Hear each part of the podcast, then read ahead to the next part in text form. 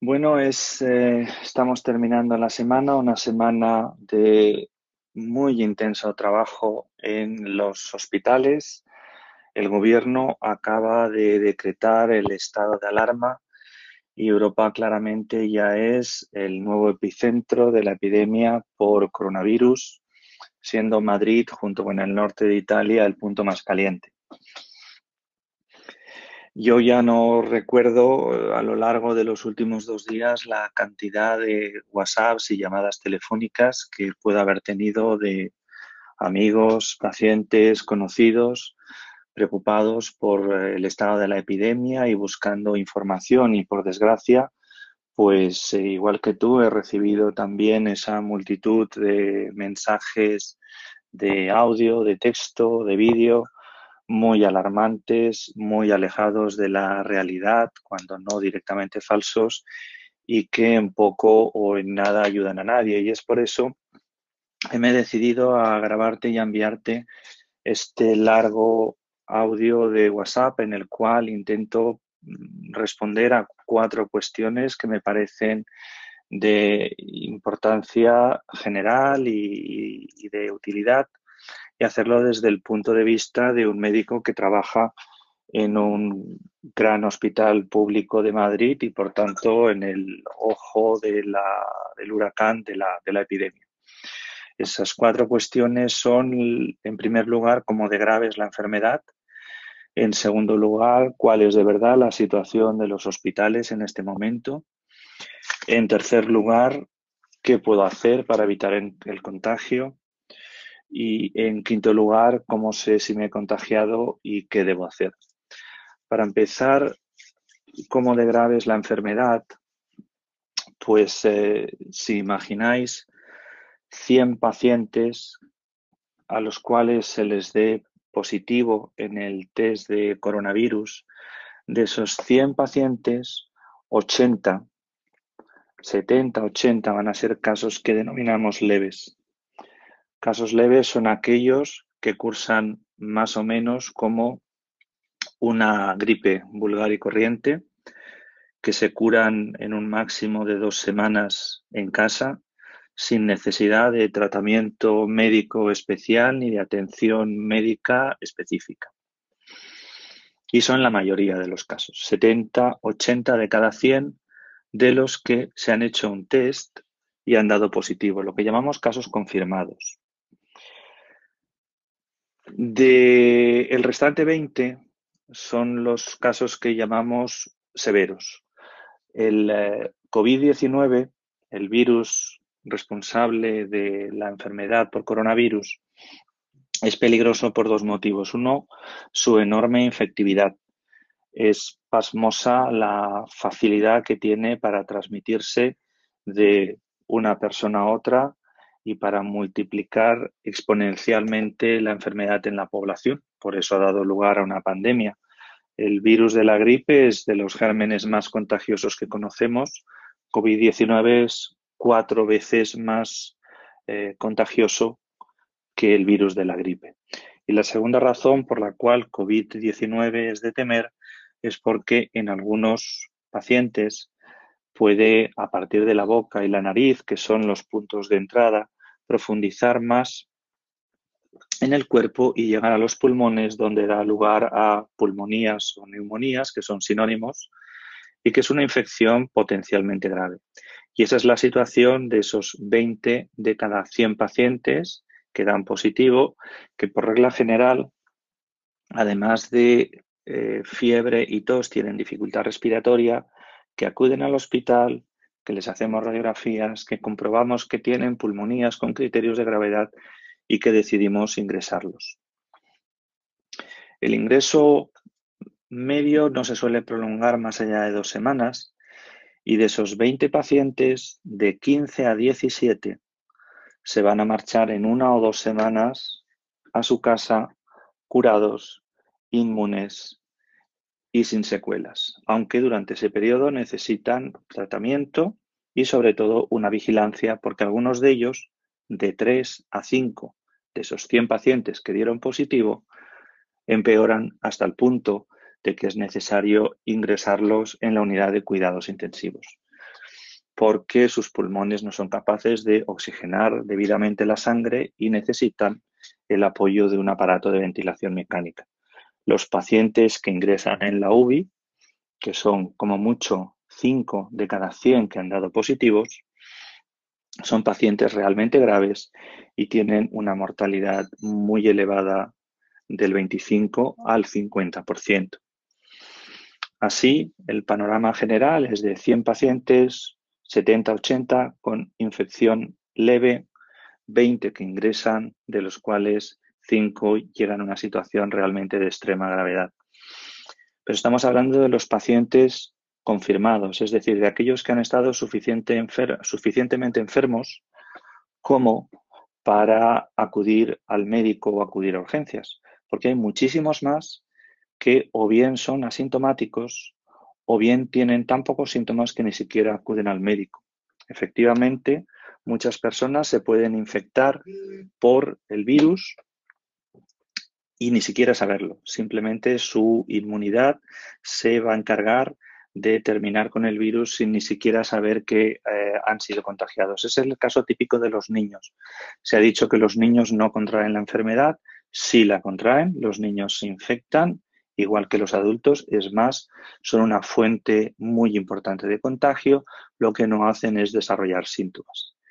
Y luego muchos adultos jóvenes sanos simplemente cursan pues con fiebre, eh, con febrícula que no llega ni siquiera a 37, con molestias faríngeas y que no llegan ni a consultar. Es decir, a, esos 70, 80 de cada 100 pacientes que han dado positivos y que son realmente casos leves, tenemos que sumar un número desconocido, pero probablemente muy grande, de pacientes asintomáticos o con muy poquitos síntomas. Así pues, por resumir el primer punto, aunque es una enfermedad potencialmente grave, que en algunos casos necesita ingreso y que en algunos casos puede ocasionar la muerte, la inmensa mayoría de los casos eh, cursa de una manera autolimitada y un poco grave, bastante banal. Mm, por fortuna, no sucede como en muchas otras enfermedades infecciosas que se ceban en los niños. Esta enfermedad realmente, los casos más graves y los casos eh, con mortalidad suelen ser de personas mayores y de personas previamente enfermas. Si la mortalidad general en personas de hasta 50 años no llega al 1,5%, en cambio por encima de 80 años alcanza el 15% y en personas perfectamente sanas también es inferior al 1%, mientras que en personas con enfermedades cardiovasculares crónicas puede llegar hasta el 10%. En suma, eh, la enfermedad por el coronavirus puede ser en algunos casos graves, pero en la mayoría de los casos una persona que se vea infectada puede aspirar con una probabilidad muy alta a superar la enfermedad sin problemas. En cuanto al segundo punto, ¿cómo es la situación en el hospital en este momento? Os estoy hablando eh, desde Madrid, que es la peor zona de Europa ahora mismo junto con el norte eh, de Italia y a fecha 13 de marzo. Esto puede variar mucho en los próximos días, pero a fecha de 13 de marzo los hospitales no están ni colapsados, ni desabastecidos, ni hay caos en ellos. Al contrario, se ha trabajado muy intensamente durante la última semana.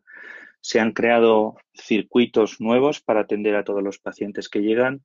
Se han suspendido todas las cirugías no esenciales. Se han suspendido todas las pruebas diagnósticas y las revisiones no esenciales. Se han liberado plantas enteras de camas para absorber a los pacientes que están llegando disponemos aproximadamente de un 50% de capacidad libre de respiradores y de plazas en las unidades de cuidado intensivos, que es un poco el cuello de botella y es lo que más tememos que se nos termine. Y estamos reclutando nuevos respiradores y nuevas plazas de UCI en las unidades de recuperación posquirúrgica que van a estar vacías porque se han suspendido todas las intervenciones que no son urgentes, plazas también de unidad de cuidados intensivos en hospitales privados y todavía contaríamos con los recursos de los hospitales de campaña del ejército. Así pues, No sabemos lo que está por venir, pero ahora mismo tenemos capacidad para absorber muchísimos pacientes, no solamente eh, de COVID-19, sino pacientes que vengan por otras cosas. Eh, la sanidad en el norte de Italia se ha colapsado prácticamente y un paciente que sufría un accidente de tráfico o un infarto de miocardio o necesitaba una cirugía urgente lo tenía muy complicado porque quizá no se le podía atender. Eso en absoluto sucede en España en este momento y os estoy hablando desde lo peor de lo peor que es Madrid. Los profesionales sanitarios en los hospitales estamos perfectamente informados, estamos bien organizados y estamos muy motivados. Es digno de verse cuando en una reunión de los montones que se organizan todos los días se piden voluntarios para bajar a la urgencia, a la primera línea, el lugar más arriesgado donde contagiarse y todas las manos de la sala se alzan. Y hay muchos más voluntarios que puestos que sean necesarios. Es verdad que estamos enfermando con rapidez y eso es una cosa que nos preocupa porque estamos muy cerca del microbio y son muchos los médicos que todos los días tienen fiebre, dan positivo para el COVID y se tienen que marchar a casa, incluso algunos en eh, cuarentena también porque han sido un contacto próximo de alguno de esos médicos. Eh, aquí entra la población. Realmente lo que necesitamos, pero lo que necesitamos de verdad es ralentizar el ritmo de los contagios. Sabemos que eh, en las próximas semanas va a venir muchísima gente y vamos a tener que atender a muchos enfermos, más y menos graves, y una pequeña diferencia en la velocidad con la que acudáis a los hospitales puede hacer toda la diferencia. Puede hacer toda la diferencia para que los recursos físicos que hemos preparado, y para que los recursos humanos de los que disponemos y que van a ir menguando porque vamos a ir enfermando sean suficientes para atender esa demanda o se colapse. Toda la diferencia va a estar en la rapidez del contagio y eso es algo que está en manos fundamentalmente de la población. Porque aquí pasamos ya al tercer punto, ¿qué puedo hacer para evitar el contagio? Bien, pues eh, en este momento lo más importante, pero es de una importancia capital, y es el punto más, más, más relevante de este, de este largo mensaje, y yo no puedo insistir suficiente en ello, es el aislamiento social. Es tan sencillo como que el coronavirus se contagia entre unas personas y otras y uno no puede contagiar a una persona con la que no entra en contacto y uno no puede contagiarse de alguien con quien no ha estado. Cuantas menos personas estén en contacto con personas, tanto más difícil va a ser el contagio. Es inmensamente contagioso y va a ser imposible evitarlo. Pero si tomamos esas medidas de aislamiento social, vamos a por lo menos conseguir ralentizar el ritmo de contagio, que es lo único que necesitamos en este momento para realmente poder asegurar que vamos a poder absorber el impacto de la epidemia que va a venir a los hospitales, a los médicos, al personal de enfermería, que estamos esperándolo con todo preparado, que lo estamos recibiendo ya, pero sabemos que la siguiente oleada de este fin de semana, de la semana que viene, probablemente la siguiente va a ser brutal. Eh, no es el momento de ir al gimnasio, no es el momento de ir a la peluquería, no es el momento de esa reunión de amigas de los viernes, no es el momento del partido de pádel, es el momento de quedarse en casa. Es el momento de quedarse en casa con la familia o es el momento de hacer actividades al aire libre. Puedes perfectamente salir a pasear por la ciudad, puedes perfectamente salir al campo, pero todas esas actividades bajo techo en grupo, por muchas precauciones que se tomen, fomentan el contagio, hacen que sea más rápido y pueden dar al traste con todo el trabajo que estamos haciendo. Es muy importante la responsabilidad social de los empleadores y de las empresas. Tienen que fomentar de una manera muy, muy decidida el teletrabajo. Sé que son medidas duras, pero quien tenga un negocio y lo pueda cerrar, es una responsabilidad social cerrar ese negocio y hacer toda la actividad que pueda online o asumir el sufrimiento económico que ello le va a ocasionar, porque todos tenemos que sufrir. Las empresas que puedan hacer teletrabajo lo tienen que hacer o incluso directamente suspender la actividad durante algunas semanas si no es una actividad esencial. Los niños también son de grandísima importancia. Los niños son una fuente muy principal de contagio. A los niños se les ha eh, cerrado los colegios, no porque para que vayan a jugar al parque de bolas con otros niños, no para que vayan a casa del vecino o de los amigos, no para que vayan a visitar a los primos o no para que vayan a juntarse en el parque y a contaminarse de igual manera. Se ha suspendido los colegios para que los niños estén fundamentalmente en casa o haciendo actividades al aire libre con sus padres de bajo riesgo de contagio. Y en la medida de lo posible, separarlos de los enfermos crónicos, de los ancianos, que son las personas más eh, vulnerables en este, en este momento. Sí que quiero resumir este punto porque quiero insistir mucho en ello. Por favor, durante las próximas semanas es lo que os estamos pidiendo los profesionales sanitarios, quedaros en casa o hacer actividades no sociales al aire libre, minimizar al máximo el contacto con cualquier otra persona que no sea pues la familia estricta para ralentizar el ritmo de contagio y ser muy cuidadosos con la higiene de las manos, porque es la segunda medida que también puede ralentizar de manera eficaz el ritmo de los contagios. Hay que lavarse las manos siempre que uno llega a casa, pero lo primero es abre la puerta, se cierra de un taconazo, no se toca nada y se va uno directo al cuarto de baño a lavarse las manos. Y lo mismo cada dos horas, cada hora, cada dos horas y media, cuando uno esté por la calle, cuando uno esté en el trabajo, con alcohol higienizante o con agua y jabón, da exactamente lo mismo. Sed siempre conscientes de los objetos que tocan vuestras manos. Pensad siempre si lo que tocáis es algo que tocan los demás. Los volantes de los coches, eh, compartidos, los eh, grifos, los pomos de las puertas, la tapa de la basura del cubo comunitario, eh, por supuesto los pasamanos, los asideros de los transportes públicos.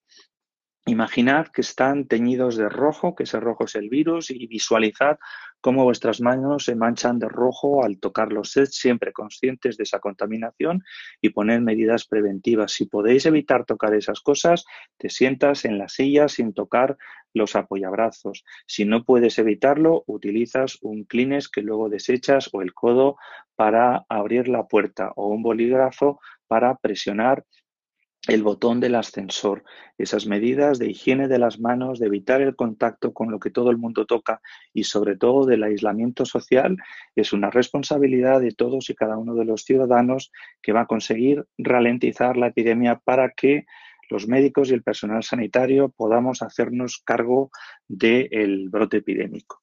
Y por último, ¿cómo saber si me he contagiado y qué hacer? Bueno, si no tienes fiebre, casi con toda seguridad que no tienes infección. La fiebre es el síntoma universal de la infección por coronavirus. Prácticamente todos los pacientes tienen 37 y medio más. Si te encuentras mal o tienes tos o tienes estornudos, pero no tienes fiebre, probablemente sea un catarro y no tienes que hacerle caso. Si tienes fiebre y tienes fiebre con tos seca, en las circunstancias en las que estamos puedes dar por seguro que te has contagiado por coronavirus. Mantén la tranquilidad y no acudas a urgencias, a no ser que tengas dificultad respiratoria. Fiebre más tos igual a infección por eh, coronavirus. Ausencia de fiebre, casi seguro que no estás infectado por coronavirus. Si crees que estás infectado, no vayas al servicio de urgencias, solamente vas a contribuir a diseminar más la infección y a colapsar los servicios de urgencias. Quédate en casa Usa los teléfonos que se pueden encontrar en Internet para dar parte a los servicios sanitarios que ya te advierto que van a comunicar un montón de tiempo y que va a ser difícil que te atiendan. Están haciendo una labor titánica y no se puede pedir más de, realmente de lo que se está haciendo.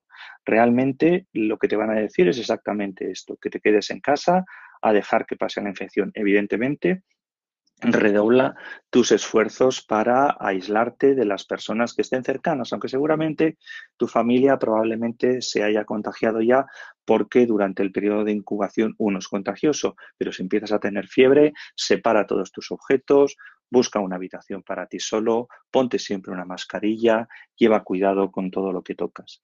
Y si en algún momento desarrollas eh, dificultad respiratoria, tienes la sensación de que el aire no te entra, que la respiración es pesada o que te falta la respiración cuando haces algo, por ejemplo, como ducharte, moverte con rapidez, ese es el momento de no perder la calma, pero ir a un servicio de urgencias y si todo funciona bien y cada uno cumple lo que estamos diciendo, te vamos a poder atender con toda seguridad. Es la enfermedad mejor y más rápidamente conocida de la historia de la medicina.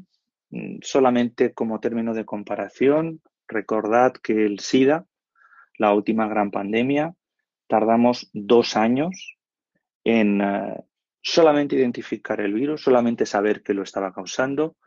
En el caso de coronavirus, a las pocas semanas habíamos identificado el germen, su genoma se había distribuido por todos los centros de investigación del mundo, los test diagnósticos se habían puesto a punto, la sanidad china ha hecho un trabajo extraordinario de información. Gracias a ellos sabemos muchísimo del virus y estamos en mucha mejor situación para eh, luchar contra ello prácticamente desde el primer mes estaban en marcha ensayos clínicos que están bastante avanzados, que están ensayando distintos fármacos, distintos antivíricos, solos en combinación, para tratar de encontrar un, tratamiento que, que mejore las expectativas de los pacientes graves. Y la vacuna seguramente va a ser la vacuna de más rápido desarrollo de la historia de la humanidad y antes de un año la tendremos a disposición por si eh, existe otro brote. En cualquier caso, todos podemos hacer algo. Hay que evitar el pánico, hay que evitar el colapso del sistema sanitario y nos hemos de comportar de una manera que nos permita vencer esta epidemia y cuando pase, que seguro que va a pasar, sentirnos orgullosos de la manera en la que todos nos hemos comportado.